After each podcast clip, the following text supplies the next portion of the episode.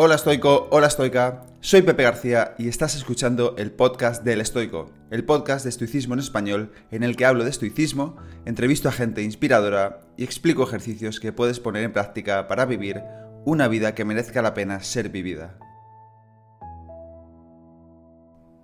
Te quiero dar la bienvenida al episodio número 57 del podcast del Estoico. Hoy vengo con una entrevista que tenía muchas ganas de hacer porque el invitado de hoy sabe muchísimo sobre un tema que me apasiona, el funcionamiento del cerebro humano. Hoy hablo con Pablo Castañeda, también conocido en redes como Smart Sapiens. Pablo acaba de venir de un retiro de 10 días de meditación vipassana y hablo con él de su experiencia en el retiro, experiencia que califica como una de las cosas más duras que ha hecho en su vida. También hablamos de cómo funciona el aprendizaje y qué técnicas podemos llevar a cabo para aprender mejor, y también de otra de sus especialidades, el sueño y qué rutinas nos ayudan a dormir mejor. Antes de comenzar el episodio de hoy, quería recordarte que apoyándome como mecenas en Patreon tendrás acceso antes que nadie a las entrevistas que publico en este podcast. Además, en Patreon tengo otro podcast con más de 250 episodios donde explico estrategias estoicas que puedes poner en práctica en la vida cotidiana, en el trabajo, con la familia, con tus amigos, para crear hábitos nuevos o dejar otros viejos o para gestionar mejor tus emociones. Y es que aparte de poder disfrutar de esos podcasts, puedes unirte también a la comunidad privada, a los retos estoicos que hacemos cada mes o también a mi club de lectura donde cada semana nos reunimos para analizar y debatir obras clásicas como las meditaciones de Marco Aurelio que acabamos de empezar. Si quieres aprender de verdad qué es el estoicismo, no quedarte en lo superficial y aprender a ponerlo en práctica, únete a mi Patreon. Puedes hacerlo en patreon.com barra elestoicoesp o puedes preguntarme en cualquiera de mis redes sociales que son arroba elestoicoesp. Te dejo el enlace a mi Patreon en las notas del episodio y ahora un mensaje rápido del patrocinador del podcast, Paleobull. Paleobull es la alternativa más saludable que existe en el mercado frente a la cantidad de snacks altamente procesados que hay. ¿Cómo lo hacen? Se han centrado en fabricar barritas y otros suplementos con ingredientes 100% reales y saludables. Estas semanas vengo probando su producto Focus para mejorar mi atención y concentración y el Oniros para dormir mejor y regular mis ritmos circadianos. Y os puedo decir que son una auténtica maravilla. Estoy notando muchísimo sus beneficios, trabajo mejor, descanso mejor y por tanto estoy siendo capaz de sacar adelante muchas más cosas y de mayor calidad. Si haces un pedido en paleul.com e introduces el código El Estoico, todo junto tal y como lo escuchas, el nombre de este podcast, El Estoico, te llevarás un 10% de descuento en tu compra en Paleul. Te dejo toda esta información en los enlaces del episodio y ahora vamos a ver la entrevista a Pablo Castañeda. Bueno, Pablo Castañeda, o Smart Sapiens, bienvenido al podcast del Estoico. Gracias por estar aquí. Pues nada, oye, muchísimas gracias Pepe por invitarme por darme este rato para contar cosas tan interesantes de las que vamos a hablar ahora.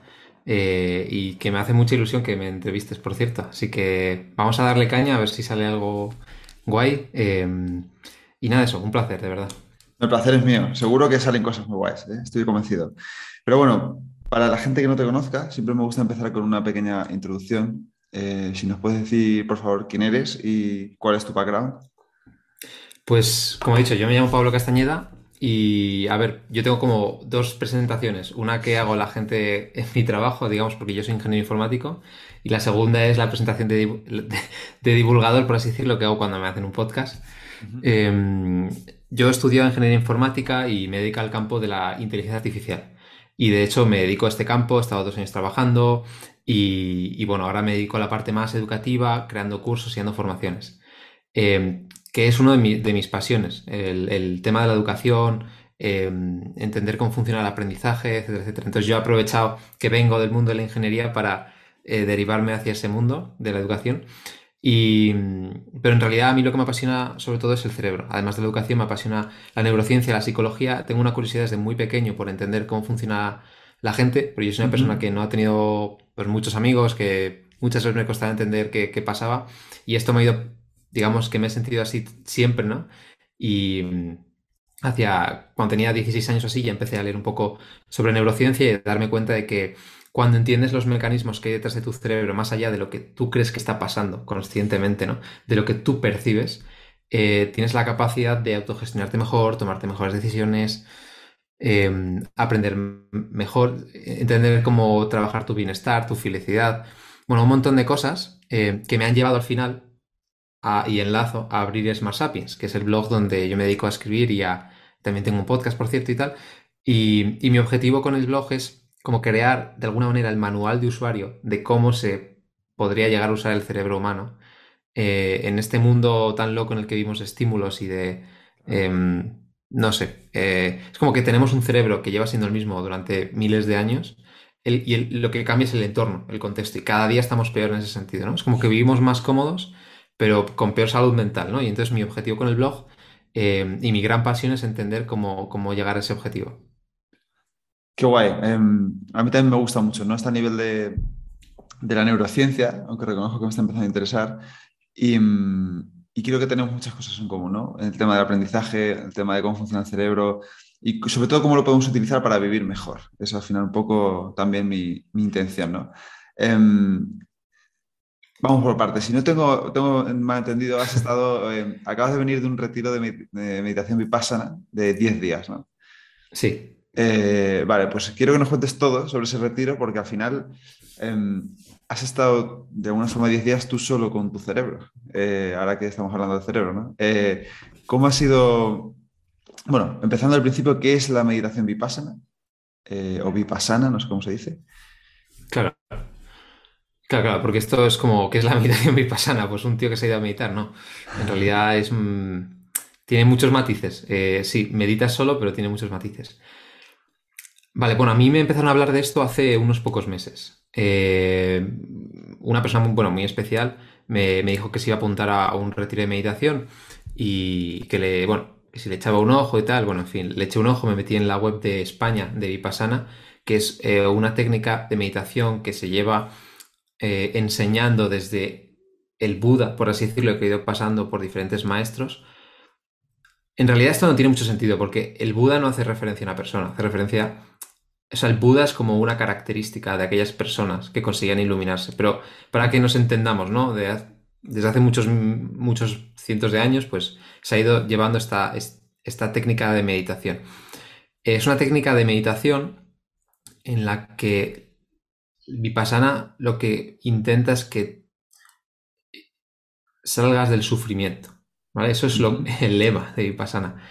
¿Qué pasa? Que detrás de esto, cuando vives la experiencia y la completas, entiendes qué significa eso, porque a priori eliminar el sufrimiento, pues mira, yo honestamente cuando me metí en la web pensé, esto es una fumada, esto no me lo creo, esto es una chorrada, tío. O sea, y, pero en realidad tiene un, una parte psicológica, eh, tiene una parte de neurociencia, una parte de autoconocimiento muy grande en la que entiendes por qué, por qué Vipassana consigue eso y de verdad que lo hace. Em, entonces, bueno, pues lo descubrí hace unos meses. Total, que llega agosto, estamos eh, en octubre de 2021 grabando esto, para quien lo escuche dentro de, de un tiempo, ¿vale? Pues llega agosto y digo, venga, va, eh, me apunta. Que me miro un poco por encima cómo es el retiro de meditación. Y ahora os pongo ya en contexto. Estás 10 días en los que la única actividad del día que haces es meditar. Es decir, vives como un monje. Te ponen de comer, tienes un sitio para dormir tú solo. Bueno, yo solo por el tema del COVID ahora mismo, pero en realidad duermes en una habitación con gente. Pero yo estaba solo. Puedes pasear, ¿no? Y ya está. Y, y ya. O sea, y tienes un horario que es como que va tres horas adelantado al resto de la mayoría de la gente, ¿no? Es decir, te levantas a las 4 de la mañana y te vas a dormir a las nueve y media o así. Em, total, que es duro, ¿vale? ¿Por qué? Pues por dos razones. Una, porque prácticamente nadie en, esta sociedad medita tantas horas, ¿vale? normalmente meditamos en sesiones de 15, media hora, 15 minutos, media hora. Esto es meditar en sesiones de una hora y media muchas veces al día. ¿Vale? Y luego además pasas mucho tiempo solo. No hablas con nadie, no puedes mantener contacto visual con la gente, solo, solamente si necesitas preguntar algún, algún voluntario que te da de comer o de la organización o algo. Pero con todo el resto de alumnos con los que estás, te cruzas constantemente, no puedes mirar a nadie. Además que no puedes mantener relaciones sexuales, eh, también hay otros preceptos que no puedes matar, no puedes robar, no puedes mentir. En fin, hay una serie de preceptos, pero digamos, para ponerse en contexto, el, el, que más, el más llamativo, pues evidente, la gente no roba, no mata y tal, ¿no? Eh, pero es em, que no hablas con la gente. Y nada, básicamente es un poco, a ver, el horario es un rollo, pero te levantas, tienes media hora para arreglarte. Te levantas a las 4, ¿no? Sí. ¿Media hora? Sales de la habitación, ves las estrellas y luego te vas a meditar dos horas. Sales de meditar y desayunas. Te dan entre que desayunas y tal una hora. Entonces ya tienes tus primeros 45 minutos tú solo, sin nada, ¿eh? Porque no tienes nada. No tienes cuaderno, música. El móvil te lo quitan nada más llegar. Solo tienes tu ropa y tu aseo. Absolutamente nada más. Y en las habitaciones no hay nada. Y en el campo hay campo. O sea, que no hay nada. Te puedes entretener con un bicho o con un palo, pero ya está. Eh, o con el paisaje. Pero claro, el paisaje cuando todos los días es el mismo, a mí me da la sensación de que estaba metido en un cuadro. Es como el paisaje es brutal. Tengo la sierra aquí de Madrid de frente, por la noche las estrellas, pero es que es lo mismo todos los días. Em, y bueno, eso, básicamente terminas de desayunar, o sea, y, el descanso, meditas otras tres horas creo que eran, luego tienes... ¿Tres horas seguidas? No, hay como, al principio meditas en grupo y luego te pueden mandar a la habitación. Es que e, es un curso en realidad, no es un retiro, es un curso, entonces en función del día y del momento del día, a veces la técnica va cambiando y a veces el profesor te dice que te vayas a la habitación, que te puedes, te puedes quedar o te puedes ir, a veces es obligatorio quedarse, entonces va cambiando. Claro, aquí habrá algún listo que esté escuchando esto y dirá, si me mandan a la habitación y encima estoy yo solo, no voy a meditar. Pues eso intenté yo el primer día. ¿Qué pasa? Que cuando te mandan a la habitación o te dejan irte a la habitación a meditar y no meditas, te vuelves loco. Porque no tienes ninguna distracción, nada más que tu propia mente. Entonces, es importante, o sea, sí que es verdad que si te cansas de meditar o de la espalda y tal, pues andas un poco dentro de la habitación. Pero en el fondo, eh, acabas meditando porque ves que es la única vía que tienes para seguir ahí. Total, que tienes luego la comida, luego hay un descanso muy largo y luego después de eso meditas entre, entre tu habitación y en grupo y no sé qué, como tres horas también. Luego cenas a las 5 de la tarde. A todo esto, la, toda la comida es, vegana y la cena son un par de piezas de fruta y ya está. Y una limonada. Y luego meditas otras dos horas, creo que era, Después de eso hay un a, todo esto ya después de, cenar, cenar, ya no te funciona ni el cerebro ni el cuerpo. Estás tan cansado de andar y de meditar que no te, da. Entonces ya luego tienes un discurso, es un discurso de una hora y media en el que te van contando eh, anécdotas, historias, la teoría de lo que estás haciendo. Todo esto no es religioso, es muy espiritual, pero bueno, tiene cosas que a mí hacen analogías un poco estúpidas con la física cuántica y cosas así que, que bueno, son muy interesantes, pero como que no te dan ningún detalle con el, en el que tú realmente puedas darle al coco. Em, y después de esta, digamos, clase o discurso del maestro, ya tienes como otra hora de meditación y en esta hora última te explican exactamente por lo que vas a empezar al día siguiente. Entonces tienes como, entre que te lo explican y, y, practicas un ratito y luego ya te vas a dormir. Este es el, esto es Vipassana. Entonces estos son 10 días. El, no voy a dar muchos detalles porque de verdad, y es que es una cosa que yo nunca entendía, ¿no? De esto de, no, tienes que ir para entenderlo, pues es que es verdad. incluso cuando estás ahí no lo entiendes. No lo entiendes y van pasando los días y hay un día que te quieres ir. A cada uno lo vive de una manera, ¿no? Yo el peor día fue el primero. Fue el primero y los dos o tres últimos, ¿no? Porque los dos o tres últimos pensaba, mira, yo todos los beneficios de este retiro ya me los he llevado. O sea, todo lo que he aprendido todos los días. Pues no, tío, cuando termina el curso digo, no, es que tenía que terminarlo. O sea, y el primer día fue horrible porque, uno, yo no tenía ni idea de cómo era la técnica. Eh, yo pensaba que era mucho más fácil. Dos, yo me había autoengañado practicando Semanas Santas, semanas antes en casa, pasando tiempo yo solo, sin hacer nada, aburrido, meditando, creyendo que eso lo podía transferir a, después al curso y llegar preparado. Y en absoluto no tiene nada que ver. Eh, creo que te lo comentaba antes de grabar ayer. No es lo mismo poner un cronómetro en tu casa y ponerte una hora sentado en el suelo sin hacer nada, porque tienes la posibilidad de hacer muchas cosas, que literalmente no tener la posibilidad de hacer nada. Es que cambia totalmente, porque tienes quizás una expectativa cuando crees que estás simulándolo, que cuando llegues al momento de verdad no lo tienes. Sí, porque a lo eh, mejor tú dices, vale, acabo esos 30 minutos y hago algo. Allí es, acabo esos 30 minutos y vienen otros 30 minutos, o, dentro de una hora otros 30 minutos, o, sea, no puedes hacer nada, otra cosa. Claro, todo el día va a ser así, y no solo ese día, sino los siguientes. Entonces, y, el tiempo pasa tan lento y tú lo pasas tan mal, ahí está el punto, es que tú te tienes que autogestionar y crear tus estrategias. Pero bueno, de esto hablamos ahora. Em, para mí el peor día fue el primero, por eso, por lo que decía. No, no entendía cuál era la técnica. Eh, no habían... O sea, yo me había abierto, digamos, al cambio, ¿no? A ver, a, probar algo nuevo, al, retiro de meditación. Pero llegas allí lo ves y es como... Yo tenía las prisas de la ciudad de hacer las cosas, pues yo tengo energía en el día a día y de repente todo el mundo va con... bajan muchas marchas, andan muy lento, todo es muy lento. Pero claro, te das cuenta de que, es que no hay ninguna prisa en entrar a la sala de meditación más o menos rápido. Si es que no hay nada que hacer, ¿sabes? Entonces, eso a mí me costó asimilarlo. Luego, el ayuno de dopamina que te llevas así, en plan, ¡pum! No tienes nada. Ni café, no tienes dulces, no tienes nada de nada, ni redes sociales, no tienes noticias, no tienes nada. Que por cierto, una de las cosas que aprendes es que cuántos estímulos crees que son necesarios en tu día a día que en absoluto lo son. Noticias, da lo, mismo. Eh, ahora ha sido lo del, volcán este de, Palma, creo. Bueno, pues bien. O sea, es una noticia, pero ya está, y no ha pasado nada más, ¿sabes? Eh, redes sociales, nada. Eh, el trabajo, lo dejé ya todo preparado, nada. O sea, no ha pasado nada, ¿sabes? Nada es muy importante. Cuando sales, tampoco tienes el móvil petado de mensajes ni nada. Te crees más importante de lo que eres. No eres nadie, o sea, de verdad, no no tienes casi ningún mensaje, ni yo ni mis compañeros.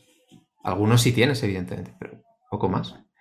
Em, y bueno, es un shock grande el primer día. Los primeros días para todo el mundo son grandes, pero bueno, para mí fueron el, más. ¿Qué pasa? Que después, em, rápidamente, quizás yo que tengo más habilidades en esto y soy una persona muy introvertida, pensé, vale, voy a estudiar cuáles son, cómo fluctúa mi estado de ánimo y mi energía durante el día para ver cómo me autogestiono. Voy a ver qué, pensamientos, emociones, recuerdos me van viniendo y lanza mi cerebro para ir ordenándome, ¿sabes? Y tener estrategias.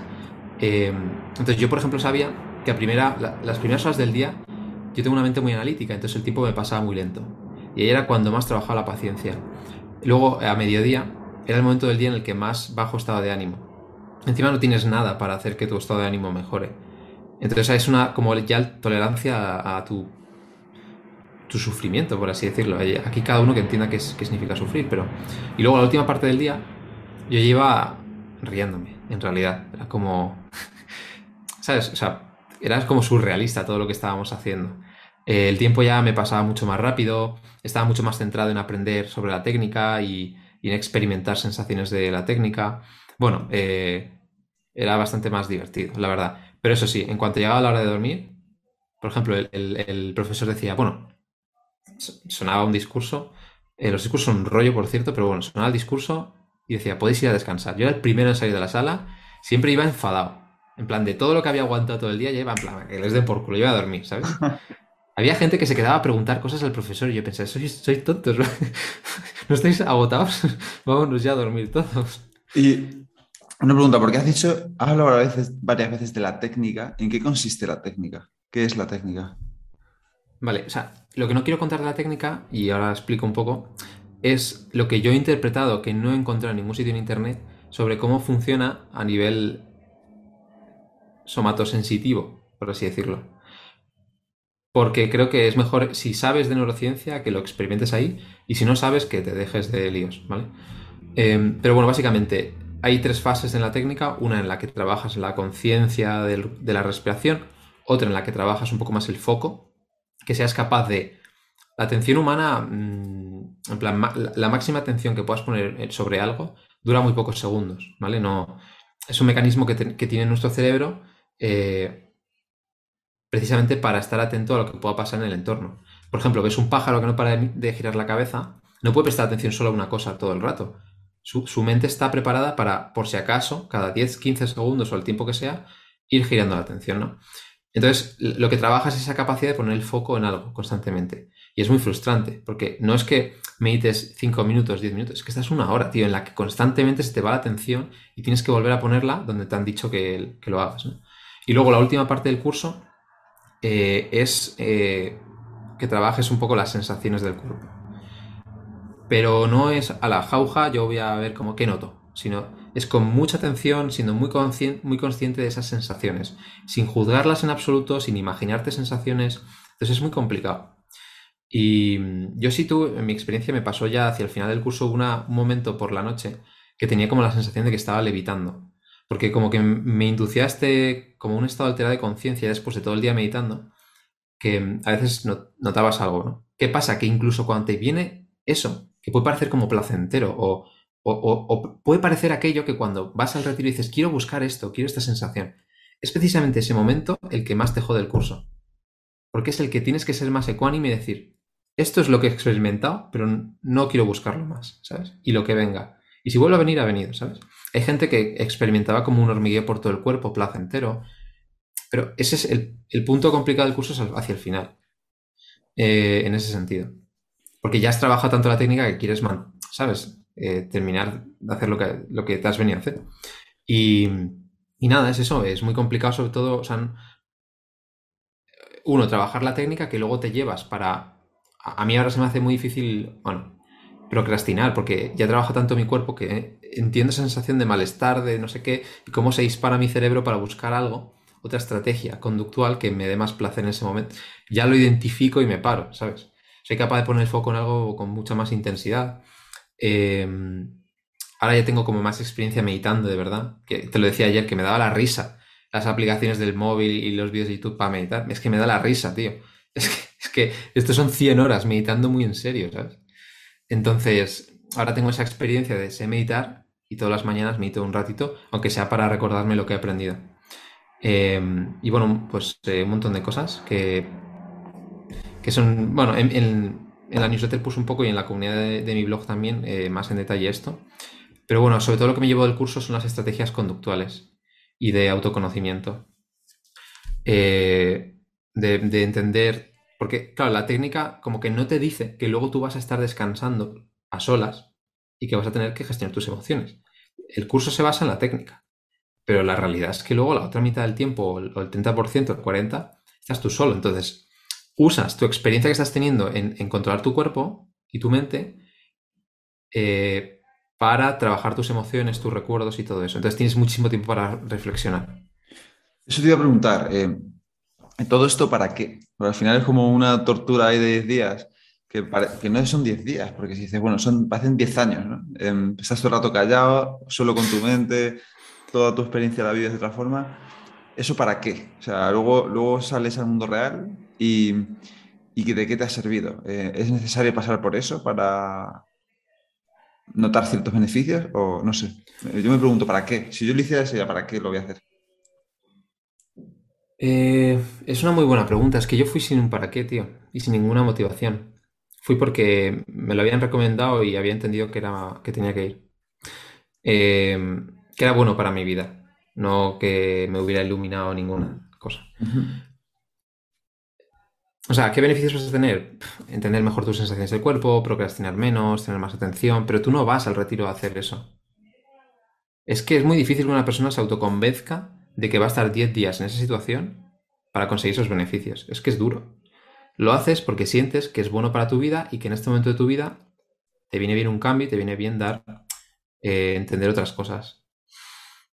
Em, yo creo que, o sea, y lo, decía un chico, bueno, luego te digo el nombre porque es la persona a la que voy a recomendar para que entrevistes. contaba que es una experiencia que todo el mundo debería poder tener alguna vez en su vida, porque te pasas 10 días en máxima introspección. Y hoy en día, aunque aún, las personas introvertidas tienen difícil pasar tiempo en introversión con tanto estímulo. Eh, y ya no hablo de tener el móvil, ¿eh? sino que es muy fácil acceder a un libro, tío. Hay bibliotecas en cualquier sitio. Es muy fácil darse un paseo por la ciudad o por el pueblo donde vivas y disfrutar de hablar de la... Es que es muy fácil, tantas cosas, pero es muy difícil estar tú absolutamente solo. Yo lo, lo pensé en el retiro como, y te lo decía ayer, esto es como si te sueltan en un barco, en el mar, no tienes motor, no tienes velas, no tienes remos, y te, dicen, en 10 días te venimos a buscar, tienes aquí para comer y para beber. ¿Sabes? La sensación de ser un náufrago durante 10 días. O de estar en una cárcel. Peor que una cárcel en algunos sentidos. Bueno, no es peor que una cárcel, pero en una cárcel al menos juegas al baloncesto o haces cosas. Aquí no haces nada. Y. Qué fuerte. Em, yo lo que recomendaría a la gente es que os metáis en el. bueno, yo fui a Tama Seca, que es la, el centro que hay en Ávila, que esto, por cierto, funciona solo por donaciones, esa es otra. Tú no pagas por ir al curso. Mm. O sea, tú estás ahí gracias a que hay muchos exalumnos que donan para que pueda seguir manteniéndose el centro. Uy, perdón. Nada, Y pueda seguir eh, creciendo las instalaciones y mejorándose.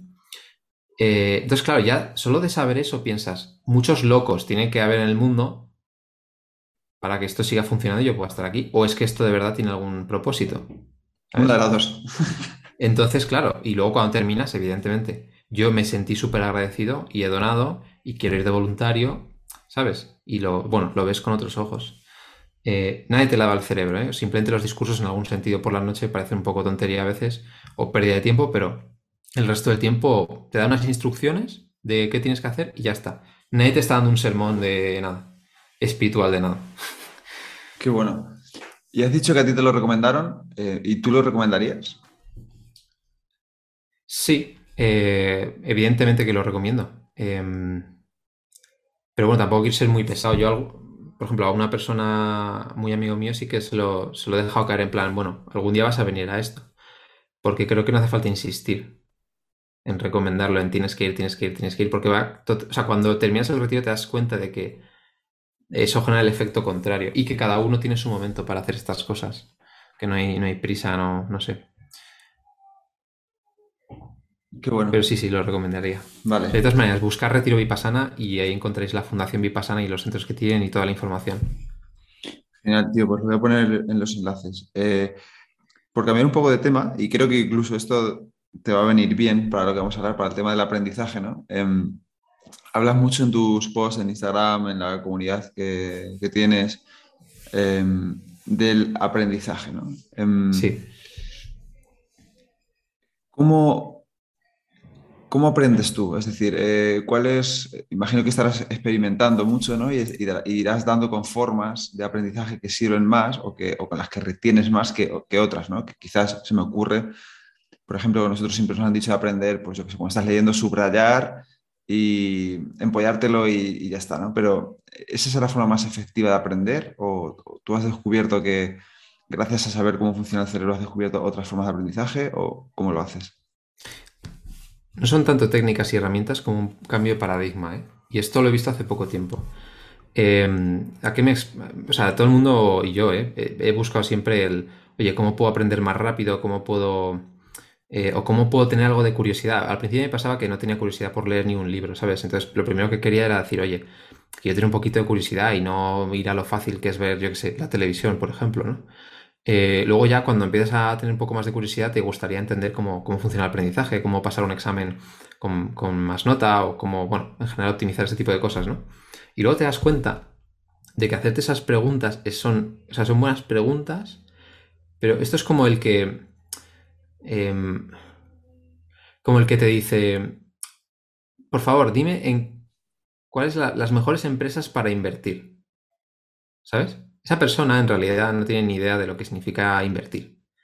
Pues esto, no sé si se entiende, el aprendizaje yo lo veo como algo inherente al tiempo en el que estamos viviendo en este, este planeta. Es decir, aprender para mí es como una estrategia de supervivencia, es una cosa como beber agua, ¿sabes? Lo que suelo poner en Instagram. Es una cosa, una cosa que nos mantiene vivos, que, que forma parte de nuestra naturaleza.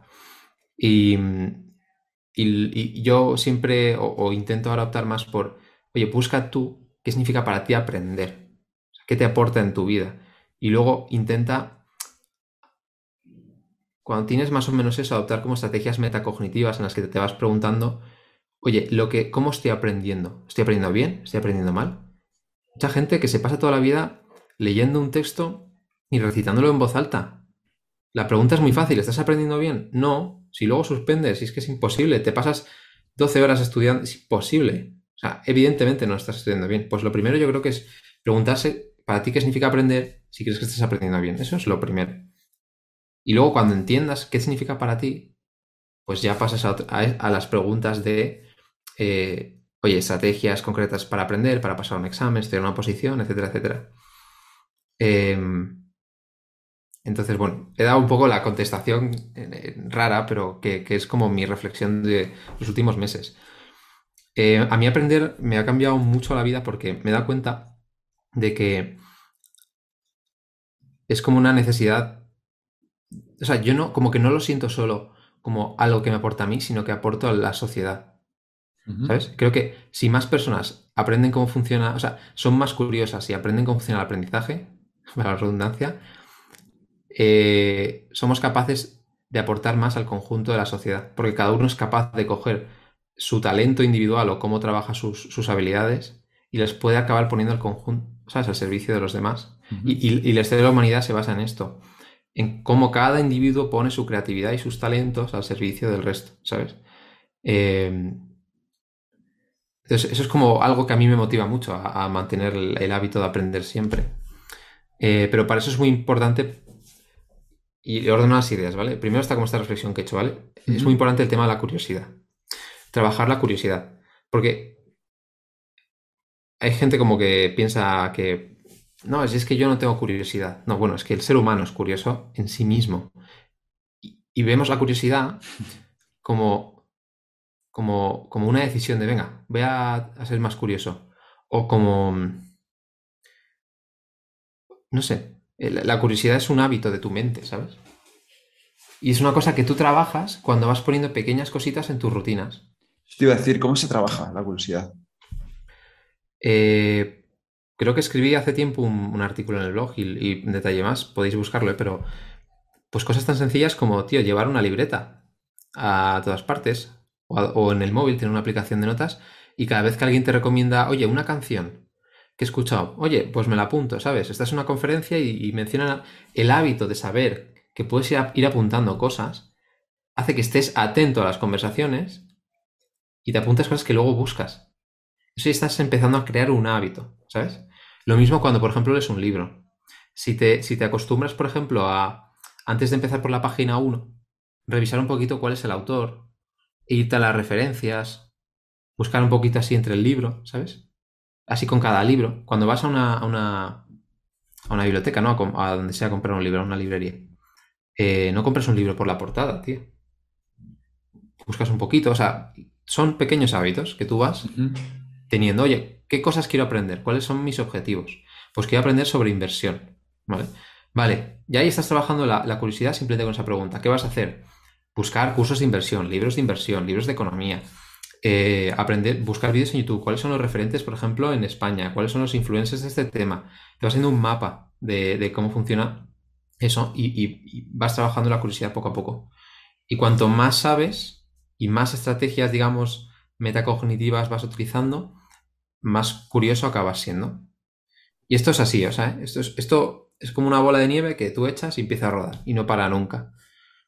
Y hay un punto en el que ya he empezado con una curiosidad desde hace unos años y no para de crecer. ¿Sabes?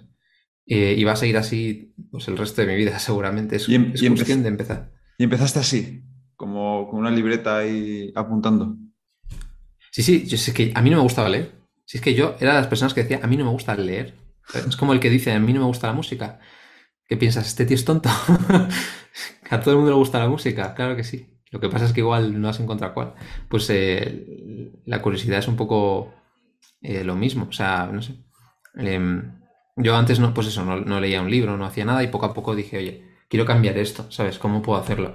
Y me sentía muy tonto. Iba, no sé, nos daban una charla en el instituto y bueno, pues llevaba mi libreta y apuntaba cosas, ¿sabes? Y ya ves tú qué tontería y te miraba la gente como el raro, ¿sabes? y luego pues de ahí a, a, mucho más. Lo que pasa también te digo es que o sea, en el mundo de las redes sociales o lo que vemos, quizás somos una burbuja. O sea, el mundo. El mundo. A mí, me gusta una cosa que decía Pablo Motos en una entrevista que le hacían. El mundo de las redes sociales. Yo no te digo el cotilleo de amigos y tal, sino en el que estamos metidos nosotros. Eh, es como soltar una mierda en una piscina de competición. O sea, es, es, como una cosa que está ahí, pero que el mundo es mil cosas más, ¿sabes? Y que nosotros estamos viendo que está ahí todo el rato, porque es una mierda flotando, ¿sabes? Pero que somos una cosa ahí aparta, apartada, que no, que el mundo es otra cosa, ¿sabes? La mayoría de la gente nunca es consciente de esto. Y es paradójico. Eh, nunca van a ser conscientes de esto. o sea, más trabajo tenemos nosotros por delante, eh, divulgando y, bueno, o en el día a día con nuestros círculos, con la, con la gente. Me estoy desviando un poco, pero bueno, que... No, pero, pero me viene perfectamente al pelo, porque al final también es una forma de... eh, y, y de- incluso lo relacionar además con la, con la meditación vipassana, ¿no? De darte cuenta de que cuando estás, por ejemplo, en el retiro, em, ese es el mundo real. El mundo real es...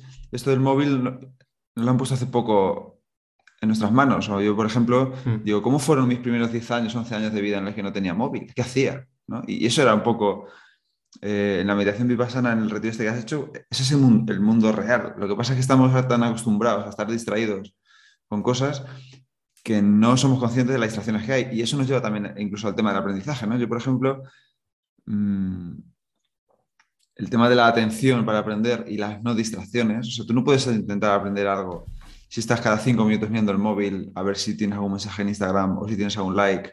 Em, creo que se relacionan estas cosas de las que hemos venido hablando hasta ahora, ¿no? El- el- la capacidad de no distraerte o de saber estar con tu mente para aprender, ¿no? Em, y en ese sentido Sí. quería compartir contigo una técnica que encontré hace poco, que creo que te la he visto a ti también en algún sitio, de Jordan Peterson, que habla de... mm, es un poco de esta competición que hay hoy en día de mm, voy a ver cuántos libros me leo este año, ¿no? Sin importar si lo entiendo o si no he entendido o si he aprendido algo. Y él hablaba de que, por ejemplo, leas una página, la leas, no subrayes, no tomes apuntes, no pongas posis, simplemente la leas, cierres el libro, cojas un cuaderno e intentes reproducir lo que has entendido de esa página, de lo que te acuerdas y qué opinas sobre ello, ¿no?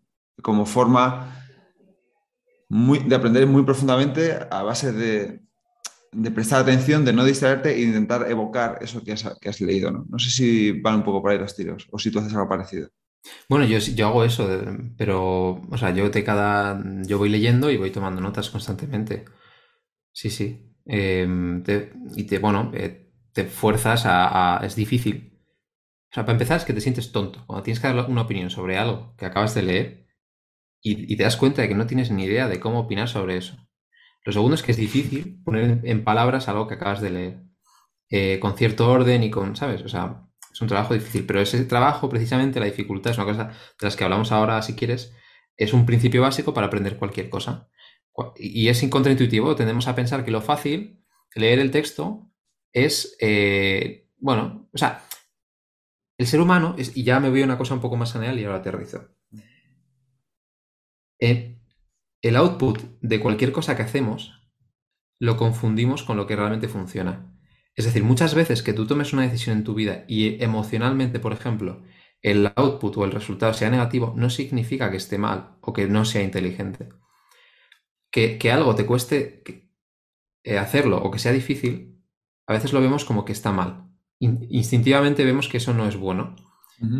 ¿Vale? Por eso digo que es contraintuitivo en el caso del aprendizaje.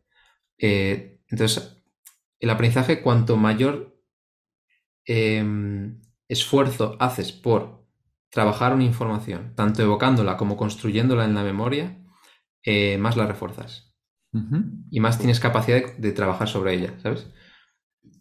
Em, volviendo al tema de las notas, es muy útil para, pues eso, ¿no? O sea, tomar notas, uno, para aprovechar los libros y dos, para trabajar el, como, como, bueno, aprovechar la información, o sea, como trabajar la información que estás leyendo, ¿no? Que luego se te olvide y, ya está. Em, y, y enlazándolo, volviendo un paso más hacia atrás en la conversación con eh, el tema de la atención, cualquier cosa que aprendes, o sea, si nos imaginamos como un sistema, ¿no? Eh, a ti te llega información del mundo o de tus pensamientos, ¿vale? Puede ser externa o interna, pero es información que tú captas de repente y entra en tu cabeza. Em, esa información, depende de la calidad de la información, el resultado va a ser bueno o malo. Esto en el campo donde yo trabajo, en el tema de la inteligencia artificial, que esto, bueno, lo puede entender cualquier persona porque en el día a día usamos cosas con in- inteligencia artificial todos los días. Si tú a un algoritmo le metes mierda, como se suele decir, ¿cuál es el resultado de ese algoritmo? Mierda, ¿sabes? Es decir, si tú quieres entrenar un algoritmo para que detecte las. que detecte perros y la, la calidad de las imágenes de los perros es una mierda, o está ensuciada o no tiene, ¿sabes? El resultado de, la- de las predicciones del algoritmo va a ser muy mala. Pues el- nuestra memoria y nuestro aprendizaje funciona de la misma manera. Si constantemente la información que tú te metes en, en- en tu cabeza es redes sociales, qué le pasa al vecino, eh, el último problema político, eh, no sé qué, no sé cuántos, tu capacidad de generar aprendizajes, pensamientos, reflexiones es muy baja, porque no pasas tiempo expuesto a información de calidad. Entonces, es como el primer paso, es ponerte información de calidad. Después, pasar tiempo juzgándola, que es el, tema de tomar notas. Y por último, ya, si la gente quiere ser más creativo o crear cosas, ¿no? Que eso ya refuerza más el aprendizaje. Por ejemplo, si eh, cada libro que lees pones los puntos más clave y tus reflexiones en Twitter. Haces un hilo de Twitter. Igual no le interesa a nadie, pero a ti te sirve para aprender, ¿sabes? Eh, o, escribes un artículo, o lo que, lo que quieras. Em, entonces, bueno, sí. Eh, entonces se nos está desviando la conversación, pero... No, no, que vas, eso es, lo que quería hablar. Pero volviendo al tema del retiro de Vipassana, es que es muy complicado. lo, lo, que te decía yo ayer. ¿Hace falta ir a Vipassana para que en el mundo en el que vivimos nos demos cuenta de cómo son las cosas, cómo es la realidad? Que vivimos una realidad totalmente falsa. ¿Sabes? La gente solo se da cuenta de esto cuando, cuando se va de vacaciones o algo así. Y ni aún así, porque en el fondo tienes el móvil. Y el mundo es muy moderno, ¿no? hay muchas cosas muy tecnológicas y todo. Y es una pregunta que me estoy haciendo yo ahora y que te comentaba ayer, que no lo sé. O sea, pues eso si me dices, ¿para qué quieres ir a Vipassana? Pues por lo menos para saber cómo es la vida de verdad. Claro. Sí, vida de verdad que ni siquiera sabes que existe si no haces una mínima reflexión o un mínimo... Mm. una pregunta de esto es lo que hay. Y es lo que tú dices, cuando te vas de vacaciones y vuelves, es como que has estado en un pequeño submundo o una vida aparte, ¿no? Eh, o, otra realidad, ¿no? Sí. Em, pero bueno, ya eh, quitando el tema reflexivo, eh, hay como principios. O sea, a mí me gusta en, a nivel de aprendizaje, creo que puede aportar mucho, ¿no? Que cada uno se haga, esta reflexión que hemos hecho. Dos, que busques cuál es tu entorno de aprendizaje. En el sentido de, a mí me gusta, por ejemplo, mucho tener una aplicación en el ordenador que también la tengo en el móvil y van sincronizadas. Todas las notas que tengo están en esta aplicación. Mi diario, notas de artículos, de podcast, de conversaciones con amigos, eh, de últimas formaciones que me estoy haciendo, los apuntes, cualquier cosa va en este mismo sistema. Entonces mi entorno de aprendizaje está centralizado en una herramienta que me permite ir eh, apuntando información, reflexionando sobre ella trabajándola y después crear cosas. Ojo, que puede ser un artículo para mi blog o puede ser, eh, pues no lo sé, un diario de entrenamiento que estoy empezando ahora, ¿no? o cualquier cosa, o, un plan de inversión, es que no, no lo sé, pero es muy útil tener este entorno. Y luego estrategias de aprendizaje que a, cada uno le sirvan. Ahí me sirve mucho eh, ir tomando notas de las cosas que aprendo y haciéndome preguntas eh, y juzgando esa información, simplemente. Em, Qué bueno. Pero no solo a nivel de la propia información, sino de cómo yo afronto el aprendizaje a esa información, ¿sabes? Porque no es lo mismo estudiar eh, en la universidad, en el colegio, en el instituto, algo que es fijo y que el examen es el que es y que tú en el fondo optimizas cómo consigues maximizar la nota del examen, que no es muy transferible al día a día, a que luego cuando ya sales al mundo real dices, vale, olvido estos años de mi vida que no han servido para nada casi, voy a, intentar aprender de verdad con el propósito de transferir cosas a, la vida real, que es lo complicado, ¿sabes? Eh, entonces, si no buscas, si no reflexionas sobre tus estrategias de aprendizaje, pues sigues manteniendo las mismas que has aprendido desde que tienes siete años. ¿sabes? Eh, y ahora, bueno, enlazo si quieres mucho con el tema de las formaciones que doy yo. A mí me gusta mucho, en las formaciones que doy, forzar a la gente a hacerse las preguntas. Cuando estamos, yo por ejemplo, bueno, son formaciones de programación y teóricas y tal. Eh, yo forzo a la gente a que se haga preguntas de, ¿para qué te sirve esto ahora? ¿Qué, es lo, el mayor aprendizaje que has tenido en los, últimos 50 minutos o una hora, ¿sabes? Mm. ¿Qué harías con esta información para el reto que vamos a hacer después? ¿Sabes? poner a la gente en esas preguntas, porque si no, todo el mundo tiene la tendencia a decir, vale, me han dado este contenido, me lo estudio y venga, siguiente, ¿sabes? Claro. Tenemos esa tendencia. Em, entonces, sí, bueno, es una cosa bastante interesante. Y luego hay principios básicos de aprendizaje que yo creo que a cualquier persona le pueden servir. El que decíamos de la dificultad. Cualquier cosa que sea difícil aprender, o sea, no que te enfrentes a aprender física cuántica, sino que procede, que procesar esa información sea complicado, ¿sabes? Si tú... Sí. O sea, que, si una información dada, un libro, el que sea, no lo leas simplemente, trabaja. busca cosas difíciles, pero que trabajen esa información. Eh, así estarás aprovechando el tiempo que gastas en consumirla, en que se integre mejor en tus conocimientos y en tu memoria. Em, pero también la siguiente, aparte de la dificultad, es la evocación. ¿vale? Esto es básico, básico en un opositor, en cualquier persona, que, un estudiante en general. Em, evocar refuerza, o sea, tú evocas para construir, digamos, como carreteras neuronales hacia la información que luego necesitas en un momento dado rápidamente conseguir. Que es lo que necesita un estudiante en un examen. No tardar años o meses o semanas en... No, necesitas a nivel de minutos o segundos. Entonces, una cosa que nunca se tiende a hacer un estudiante es hacer test constantemente. Si tú vas a estudiar un examen de aquí a un mes, no hagas los test, ejemplo del examen, los últimos días. Empieza haciéndolos ya, desde el día 1, el día 1, el 2, el 3, el 4, todos los días. Aunque no sepas, inténtalo. Porque estás eh, trabajando la evocación, es decir, la capacidad, o sea, la habilidad de llegar a la información que quieres conseguir. Y evocar es muy difícil, cuesta mucho esfuerzo y por eso no lo hacemos y por eso es fácil leer el texto y, decirlo en voz alta. ¿Sabes? Y porque te sientes tonto, ¿no? Dices, lo acabo de leer y, no me acuerdo. Eh, es, un esfuerzo muy grande el que hay que hacer de, claro. que acabo de leer, que acabo de leer, ¿cómo puede ser que no me acuerde? ¿no? Te empiezas a juzgar y, a decir... Sí, sí. Por eso lo evitas. Hay otro, hay otro principio básico que es el de repetir. Ahí está la famosa curva de Ebbinghaus, creo que se llama, ¿no? De tú eh, tienes una información en la memoria, te expones a ella te expones, por ejemplo, a eh, cualquier tema, yo que sé, eh, las agujetas. Investigas un poco en el blog de Marcos Vázquez sobre las agujetas, ¿no? Entonces aprendes un poquito de agujetas. ¿Qué pasa? Que esa información neuronalmente no se consolida si no la repites.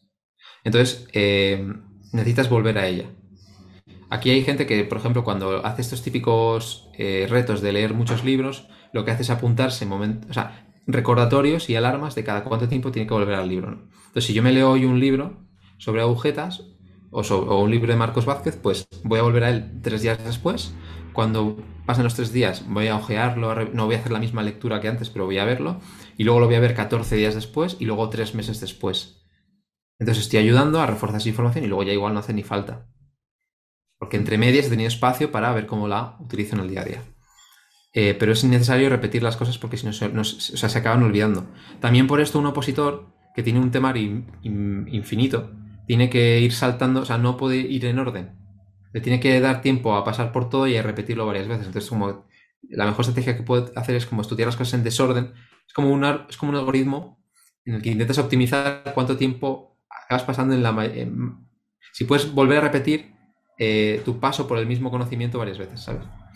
Eso es lo de la, la repetición espaciada, esta, si no recuerdo mal, ¿no? Y, cada cuánto hay que hacerlo más o menos, porque yo digo, vale, voy a estudiar esto, tal, me hago, un, me hago un test, a ver lo que he sabido, a ver lo que he aprendido, tal. Digo, vale, lo he leído hoy, yo qué sé, el lunes. ¿Cuándo lo vuelvo a repasar? Pues cuando mejor te venga en tu horario, pero sin que pase demasiado tiempo. Yo de lo último que investigué recuerdo que, no me acuerdo de los estudios, pero que a los tres días ya la información acaba siendo un, no sé, un 10% de lo que has leído o cosas así. ¿Qué pasa? ¿Qué significa ese porcentaje? Porque en los estudios lo que se hace es decir, vale, yo te expongo una información y tres días después te hago unas preguntas.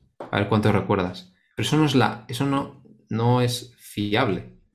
Porque la información a la que te has expuesto, igual no eres capaz de plasmarla en el examen porque no eres capaz de evocarlo, pero en tu vida eres capaz de utilizar esa información para cualquier otra cosa. Entonces, eh, bueno, básicamente, que el, digamos el concepto de la, de la repetición espaciada es que te expones una información eh, los primeros días o las primeras semanas esa información rápidamente se va, por eso es importante que a corto plazo busques otro momento para recuperarla. Luego tarda más en irse, entonces ya puedes tener más espacio, pero tienes que volver a recuperarla y entre todos estos intentos de recuperarla vas a ir reforzando esas conexiones. ¿Qué pasa? Que cuanto más te esfuerzas al principio en cada intento de recuperar la información por trabajarla, mejor se refuerza en la memoria. Entonces eh, se aplana más la curva, por así decirlo. Qué bueno. Bueno, no sé si es el, no sé si se aplana, pero como que es me, tiende a decrecer menos. Vale, entendido, sí, sí. Vale. Em, y bueno, y luego hay más cosas eh, curiosas, no sé si se nos va de tiempo, pero el, cuanto, cuanto más aprendes, de verdad, ¿vale? No de leer algo y ya está, sino cuanto más aprendes, más quieres aprender. Eso es el tema de los cimientos del aprendizaje. El aprendizaje se organiza en la cabeza como... Esa es la pregunta de, oye, ¿qué es la memoria? ¿Qué, son los recuerdos? ¿Cómo, ¿Son cajones? O sea, ¿cómo es? No? El, el, cerebro humano lo que hace es coger piezas de información y reconstruirlas. Es decir, no hay un baúl de la memoria. Em, Qué bueno. Entonces, cuantos más cimientos tengas sobre en, conocimiento y en habilidades, porque las habilidades y el conocimiento son, es memoria, pero de diferentes tipos, ¿no? Em, y más seas capaz de, reconstruirlas, ¿sabes? Eh, más ganas vas a tener de aprender más cosas y más facilidad vas a tener de aprender de cualquier otra cosa también, ¿sabes? Em, el, tema de aprendizaje es fascinante. Sí, sí, o sea, al final es un poco el, interés compuesto este, pero aplicado al aprendizaje, ¿no? Cuanto más aprendes sobre algo, más fácil es aprender, menos te cuesta y más quieres aprenderlo. Por eso también es más fácil a la vez, ¿no? Es como la meditación. Lo difícil de la meditación es cuando no sabes meditar y no has meditado en tu vida, empezar. Eso es lo más difícil. Como cuando, casi todo. Sí, o sea, el principio del todo es lo más complicado. Vale, y ya por. Eh, se nos está yendo un poco, no te quiero quitar mucho más tiempo. Eh, quería hablar contigo del sueño, eh, que también entiendo que es un factor muy importante para el aprendizaje, ¿no? Si duermes mal o mm. duermes poco, es más difícil retener lo que acabas de aprender. Entonces, básicamente quería que nos... Eh, el tema del sueño es una cosa que me preocupa mucho, pero que puede dar para varios podcasts. Mm. Em, pero rápidamente, algunos tips que tú compruebes que te funcionan a ti para dormir mejor, qué rutinas, todo esto de los ritmos circadianos, eh, que se pueden hacer rutinas por la mañana. Yo te veo por las mañanas en Instagram que siempre pones que te expones pronto al sol, a la luz solar, con un café. Em, ¿Eso por qué lo haces? Em, bueno, yo me expongo al... O sea, porque es el, el hábito a primera hora con más impacto en todo el día y en los días posteriores. ¿Por qué? Pues porque el sol hace que empieces el día siendo más productivo, te activa fisiológicamente, te activa mentalmente.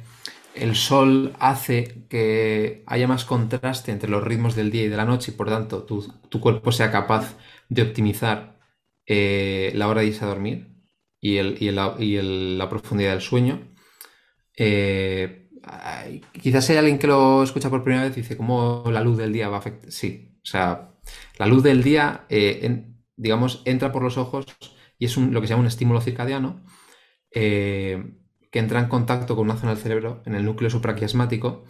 Es lo que se llama eso, el reloj circadiano y lo que hace es tener, digamos, bajo control el ritmo de todas las células y de todos los órganos del cuerpo. Eh, cuanto mayor capacidad tenga este, este, reloj, lo llamo reloj, pero en realidad son un montón de neuronas y cada neurona hace funciones específicas en, en un órgano, otras en otro órgano, en fin. Pero funcionan como, como eh, bueno, son como pequeños ritmos que se van acoplando entre ellos. ¿no? Cuanto mayor sea la capacidad que tiene este reloj en su conjunto de eh, que los ritmos vayan al unísono, todos al mismo tiempo, pues más puede optimizar todas las funciones del cuerpo. El sueño por la noche, eh, el estado de ánimo por el día, lo que sea, lo que haga falta. Es que esto es un tema enorme, es súper complejo. Em, por eso tomo el, sol por la mañana y por eso es un hábito que cuando tú buscas, está dentro de lo que es los, tips de la higiene del sueño, de toma el sol por la mañana, evita la luz azul de los dispositivos por la noche. Precisamente para, esto. Pero bueno, la luz por la mañana tiene miles de efectos más. La luz, a mí me gusta verlo como la comida. O sea, toda la vida del planeta ha evolucionado con la luz del sol. Piensa que todos los mecanismos o muchos mecanismos de la vida, desde las formas más primitivas, se han servido de la luz del sol. En muchas, en, todo. Mm. Entonces, la luz del sol es, eh, si, no, o sea, si no recibes luz del sol, te mueres, básicamente. Cuanta más luz del sol, bien eh, exponiéndose bien a ella, eh, pues más te optimizas, por así decirlo.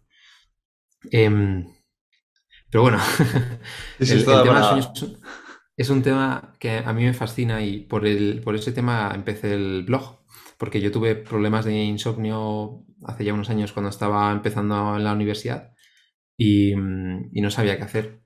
Era cada día peor, eh, tardaba más en dormirme, llegaba un punto en el que la cama era como, me entraba tensión de, estar en la cama, eh, forzaba el sueño, es como me quiero dormir, eh, contaba ovejas y cosas así. bueno, utilizaba mis estrategias. Es decir, no tenía ni idea de cómo funcionaba Y cuanto menos era consciente de que no tenía ni idea, más me estresaba, porque no había manera de tomar control sobre ello. Entonces, ahí es cuando ya, bueno, hubo un punto, digamos, de, de, cambio de la curva, ¿no? O sea, pensé, a ver, eh, tengo que empezar a aprender cómo funciona esto. Y me, puse a leer un montón de libros y, de, a buscar información y lo que dije es, si yo entiendo cómo funciona eh, la forma en la que el cuerpo eh, crea el sueño, voy a ser capaz de manipularlo de alguna manera. Ese fue como mi approach, mi manera de entrar en ese tema. Em, pero bueno, básicamente me acabé dando cuenta de muchas cosas eh, de cómo hay que dormir bien. Es un tema apasionante, o sea, da para muchísimo, pero bueno, básicamente hay algunas cosas que sí quiero comentar. Una de ellas es que em, una cosa que le pasa a todo el mundo es que tú llegas por la noche y lo que no quieres es dormirte, porque lo que quieres es recuperar tu libertad. ¿Sabes? Entonces estás como procrastinando dormirte y te estás como de alguna manera vengando de, la vida o de, alguien, ¿sabes? Intentando sacar tiempo ahí de... Claro. Eh, entonces, ¿qué pasa? Que esto nos pasa a todos y al final, pues eso, nos acabamos durmiendo pues más tarde. Y aunque nos pongamos, venga, a propósito, a tal hora me duermo, no sé qué, es muy difícil cumplir, ¿no? Es muy difícil, eh, o sea, al final nos acabamos como acostando más tarde de lo que hemos planeado y pasan los días y aunque planeemos ya pensamos, si es que aunque lo planee no me acuesto, ¿sabes?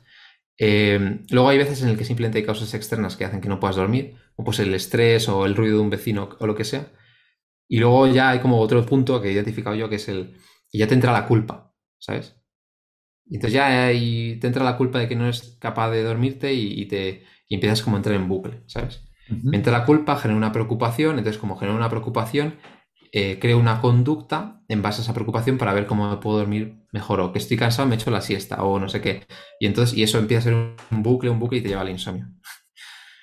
Em, pero bueno, eh, en fin, es la, cuestión, el, yo creo que primero hay que tomar un poco conciencia de por qué el sueño es importante, después entender cómo funciona y luego implementar hábitos. Lo primero es que el sueño no se recupera. O sea, a corto plazo, algunos, en algunos estudios sí que se ve que hay em, ciertas métricas del sueño, ciertas métricas que se miden eh, de atención, de memoria, etcétera, que sí parece como que se recuperan o, o, es que no me sale la palabra de a nivel metabólico, a nivel fisiológico, ¿vale? Pero yendo más, más allá de los estudios, tú si duermes mal, ¿cómo afrontas el día siguiente? En todas las dimensiones que te puedas imaginar. Pues mal, o peor, o peor que el día anterior. Entonces, eso afecta y y el tiempo no vuelve. Si tú mañana tienes una reunión y no has dormido nada más que tres horas, esa reunión la, afrontas mal. Tienes una conversación con tu pareja, la afrontas mal. Tienes cualquier cosa en el gimnasio, entrenas mal. Todo lo vas haciendo peor. Entonces, y eso ya no vuelve, tú no vuelves hacia atrás. La máquina del tiempo no existe de momento. Em, entonces, por eso el tiempo, o sea, el sueño, pues no, pues no se recupera, es imposible. Em, por eso creo que es pues, importante darse cuenta, si quieres investigar sobre el sueño, investigar un poco, pero sobre todo ser muy consciente de que el sueño es, es una cara de la misma moneda. Por un lado está la vigilia y por otro lado está el sueño. Y son, es un ritmo. Es como, forma parte de nuestra naturaleza, es un ritmo y el sueño es lo mismo que la vigilia. Lo que pasa es que le queremos quitar horas a una cosa porque no tenemos libertad en la otra, ¿sabes? Em, pero bueno, para, para, irse a dormir mejor. Eh, uno, hay que implementar hábitos en en nuestra rutina, que ahora, voy a comentar si queréis. Dos, hay que entender cómo funciona tu metabolismo. Es decir, mm, cuando sean las 2 de la tarde te vas a tomar un café y sabes que el café eh, tardas mucho en metabolizarlo, pues quizás no es buena decisión tomarse un café. O si sabes que vas a cenar mucho, pues igual no es buena idea cenar mucha. Tener en cuenta que lo que vas haciendo a lo largo del día va a afectar a la noche. ¿Vale? Básicamente es el resumen. Y luego lo siguiente es poner, ponértelo fácil. Eh, que en el dormitorio no haya nada. O sea, la cama, el una mesilla, el móvil lo dejas fuera. Ponlo fácil, ponlo fácil para que cuando llegue las 10 de la noche, las 11, a la hora que debes a dormir, sea mucho más fácil dormirse. Em, pero bueno, hablando de los hábitos, pues esto es lo que se llaman los típicos consejos de higiene del sueño. Em, el, más importante te diría que es la luz. Eh, la luz gestiona, o sea, sincroniza, digamos, todo este ritmo. Por la mañana es súper importante exponerse a la luz del sol, porque el tipo de luz del sol por la mañana es una muy concreta que ayuda a sincronizar el sueño de la noche y, un montón de ritmos. También es importante es Aunque esté nublado, ¿no? O sea, aunque no haga sol y simplemente a la, luz del día, Sí, sí, sí. ¿vale? Es que, joder, es que nos alargamos, ¿eh? Pero tú, con tus ojos, ves que está nublado y piensas que el nivel de luz que hay fuera es casi el mismo que el de dentro. Por tanto, dices, bueno, pues ¿para qué voy a salir? claro, Pero eso es por el ojo humano, porque no percibimos el salto que hay de intensidad de la luz, pero fuera hay una intensidad muy grande que tú no ves, aunque digamos los rayos del sol no llegan con la- de la misma manera, y dentro de tu casa o dentro de donde estés no hay. Esto es lo- se mide en lux, es una- la unidad de medida de la intensidad de la luz. Eh, entonces es bueno es ponerse aunque esté nublado. vale. O sea, un día nublado son como unos 30.000 lux, no lo sé, por ahí. Un día soleado son unos 100.000, pero es que un día cualquiera, haga sol o no, dentro de tu casa, son 500, ¿vale? Es que el salto de... Ah, si esto lo pones en una gráfica, el salto de magnitud es gigante, ¿sabes? Y eso afecta a cómo se sincronizan los relojes internos. Qué bueno. Vale, Pero tu ojo no lo ve, ese es el punto. vale. Em, y eso, la luz al mediodía es diferente también y la luz por la tarde es diferente. Em, hay que intentar exponerse, tú cuando, cuando estos han hecho estudios en, en tribus, se ve que ellos se exponen prácticamente por la mañana a las mismas horas que por la al mediodía y por la tarde. Entonces su sincronicidad es, es muy buena. Si solo te expones por la mañana, estás adelantando el ritmo eh, y no estás generando este contraste circadiano. Entonces tienes beneficios, pero honestamente es como si solo comes eh, proteínas, ¿no? Pues habrá que comer carbohidratos y grasas, ¿no? No sé, no sé si la analogía tiene Sí, sentido de alguna manera, Sí, pero sí. que es necesario todo, todo- las, las tres. Eh, y luego evitar esa luz azul por la mañana. La luz azul es la que te da el sol por la mañana. Por la tarde no te da luz azul. Entonces, por eso, el- en nuestra biología se optimiza de esta manera. La luz azul por la, por la noche es como si te expones al, al- al sol de por la mañana. O sea, es como. Estás confundiendo a tu cuerpo en, en un montón de cosas. Em, bueno, y podría comentar un montón de cosas, pero la luz azul el problema que tiene es que bloquea totalmente la producción de melatonina. Entonces ya está retrasando entre media hora o 90 minutos, o no me acuerdo cómo era, la producción de melatonina. Entonces, eh, bueno, afectas. Es, es como el peor hábito que puedes tener. Vale. Eh, por eso es muy importante dejar cualquier dispositivo, ¿vale? A nivel de que no te dé la luz, pero también que no te genere estrés saber que estás conectado al mundo, de las redes sociales y todo esto, bueno, por muchas cosas. Luego evitar estimulantes, el, el sueño. Por un lado, a nivel psicológico, el sueño es como un estado alterado de conciencia. Por eso se dice aquello de que el mejor consejo para dormir bien es que no te preocupes en dormir bien, porque como activas tu corteza prefrontal y estés pensando en dormirte bien, no te duermes. Por definición, no puedes. Y fisiológicamente es un estado de, de sedación. Entonces, cualquier cosa que te estimule te, te lleva fuera de ese estado, ¿sabes? Eh, por eso es importante saber relajarse. Aquí el- el- la meditación, el yoga, un baño de no sé qué, bueno, hay mil formas, pero a cada una la que, la que le... Hay suplementos también, hay muchas formas de abordar todo esto. Eh, luego el frío, el, el cuerpo necesita enfriarse un poco por la noche, es básico, por eso en verano dormimos tan mal, porque el- digamos, la forma en la que se termorregula el cerebro y el resto del cuerpo hace que tengamos que llevar más calor hacia las extremidades y sacarlo a otras partes del cuerpo, ¿vale? Porque el, el cerebro, por ejemplo, las cosas que hace, y por eso necesita también la- la que cambie la temperatura, es que se contrae, ¿vale? Eso lo que hace es dejar espacio a que haya, hayan como carreteras para que el- se puedan, eh, puedan salir los desechos metabólicos del cerebro. Bueno, es que es súper complejo, pero bueno, sí. Y luego estar cómodo, ¿vale? O sea, buscar un ropa cómoda que no te dé calor, pero que, que te haga estar cómodo. Si, te si estás como desnudo, pues desnudo. Buscar un colchón, pues ciertamente cómodo, que no sea ni muy duro ni muy, ni muy blando. Eh, no hay posición buena para dormir, básicamente. O sea, una en la que tu espalda esté bien y no te duela. Ya está, o sea, poco más. Eh, y bueno, esos son los consejos más básicos. Genial. Oye, pues eh, no te quiero quitar más tiempo. Me gusta que lo dejemos aquí con los consejos eh, para dormir y sobre todo, o sea, qué hay que hacer y qué hay, dejar, y qué dejar de hacer. Hmm. Y nada, las dos últimas preguntas que hago siempre a todos los invitados es ¿a quién traías este podcast? Que ya me has dicho eh, que lo tenías pensado. Sí. Creo que sé quién vas a decir, a ver. Eh, Isra García, ¿Vale? No lo has traído, ¿verdad? No, no lo he traído. Está Pues desaparecido del mundo ahora, pero... Ah, sí, eh, no lo sabía. sí, Bueno, Isra es bastante crack. sí. Eh, ¿y esa, ¿Esa era la pregunta? O sea, ¿A quién traerías a este podcast? ¿A quién te gustaría ver que yo entrevistara o con quién te gustaría que yo entrevistara para este podcast? Sí, Israel habla mucho del tema de la ultraproductividad, de, de cómo optimizar al, ser humano y o sea, va muy en la línea en lo que, de cosas que me gustan a mí y creo que es muy interesante, la verdad. Vale, apunto. Y luego, por último, eh, quien quiera encontrarte, eh, quien quiera saber más de ti, de todo lo que hemos hablado, ¿no? De cómo aprender más, mejor, de cómo dormir mejor, de cómo funciona el sueño, todo lo que tú estás haciendo, em, ¿dónde pueden ir? Bueno, básicamente en smartsapiens.net, no es .com, que me lo quitaron, es .net, pues es como mi rincón de internet y ahí está todo, ahí está el blog, el podcast, las redes sociales, eh, está también la comunidad que he creado, la comunidad Smart Sapiens. Em, bueno, ahí pueden encontrar todo y, y, empezar a conocer un poco más de lo, que hago yo, que espero que a la gente le sirva. Em, y sí, sobre todo, pues empecé hablando del sueño y de la productividad y, ahora sobre todo estoy muy metido en todo el tema del aprendizaje. Qué como que creo que el camino para entender el cerebro es saber aprender primero. Claro. Tiene todo em, sentido. así que bueno, espero que os sirva. Vale, pues nada, tío, mil gracias. O sea, em, yo me voy con la cabeza loca de tantas ideas y tantas cosas que has dicho, y con mucho que practicar, sobre todo el tema del aprendizaje, del sueño y bueno, en la meditación ya estoy en ello. Así que, pues nada, simplemente agradecerte tu tiempo, todo lo que sabes y, animar a la gente a que se apunte a tu comunidad y a tu sitio porque es impresionante lo que compartes por ahí. Pues sí, muchísimas gracias a ti, Pepe, y sobre todo a la gente que nos ha escuchado. Espero que os haya sido de utilidad. Muy bien. Un abrazo. Seguimos hablando. chao. chao. Y hasta aquí el episodio de hoy. Espero que te haya gustado y que lo pongas en práctica. Si quieres ayudarme a que el podcast siga creciendo y pueda ayudar a más gente, te animo a suscribirte y recomendarlo en la plataforma de podcast que utilices, en redes sociales o mejor aún, a tus amigos.